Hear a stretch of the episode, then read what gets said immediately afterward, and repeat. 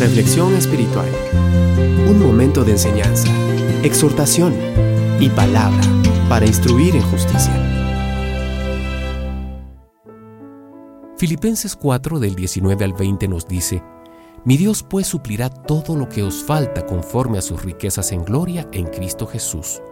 Al Dios y Padre nuestro, sea gloria por los siglos de los siglos. Amén. Cuando las cosas no están bien o no mejoran en algún lugar, lo más lógico es irse de allí.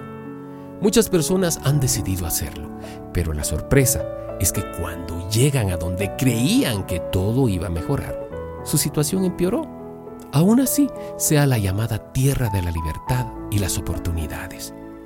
Es posible que muchos estén considerando dejar el lugar en donde están ahora, debido a las condiciones insoportables que ahora viven y ya tomaron su decisión sin pensar en las consecuencias. Lo peor de todo es que no lo han consultado con Dios y simplemente se han dejado llevar por su lógica o por los sueños de una vida mejor o porque allá es una tierra de libertad, una tierra de oportunidades.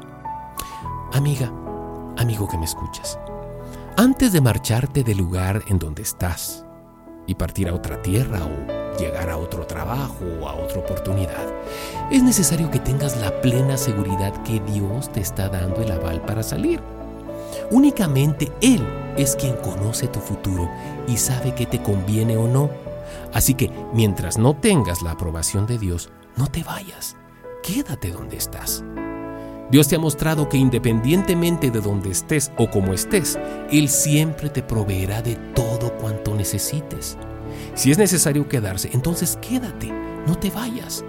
Dios no te va a desamparar, así como lo hizo con el profeta Elías en medio de la sequía de Primera de Reyes 17. Tú vas a reverdecer aunque todo a tu alrededor esté marchito.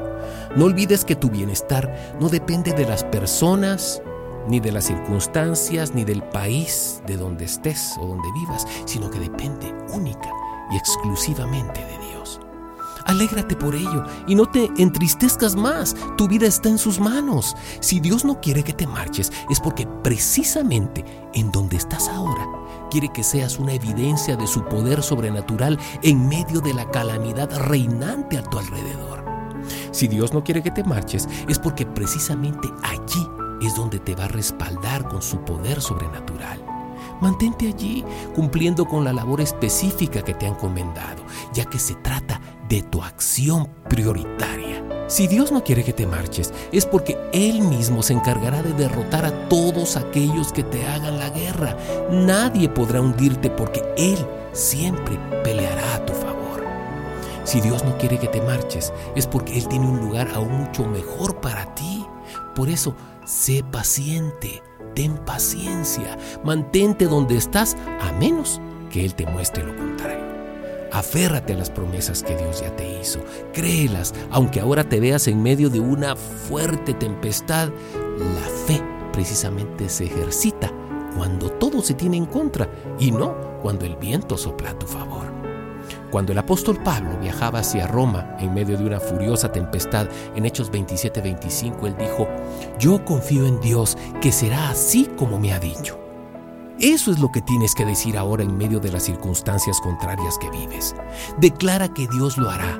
¿Cómo lo hará? No lo sé, pero lo hará en su tiempo y con sus propios métodos.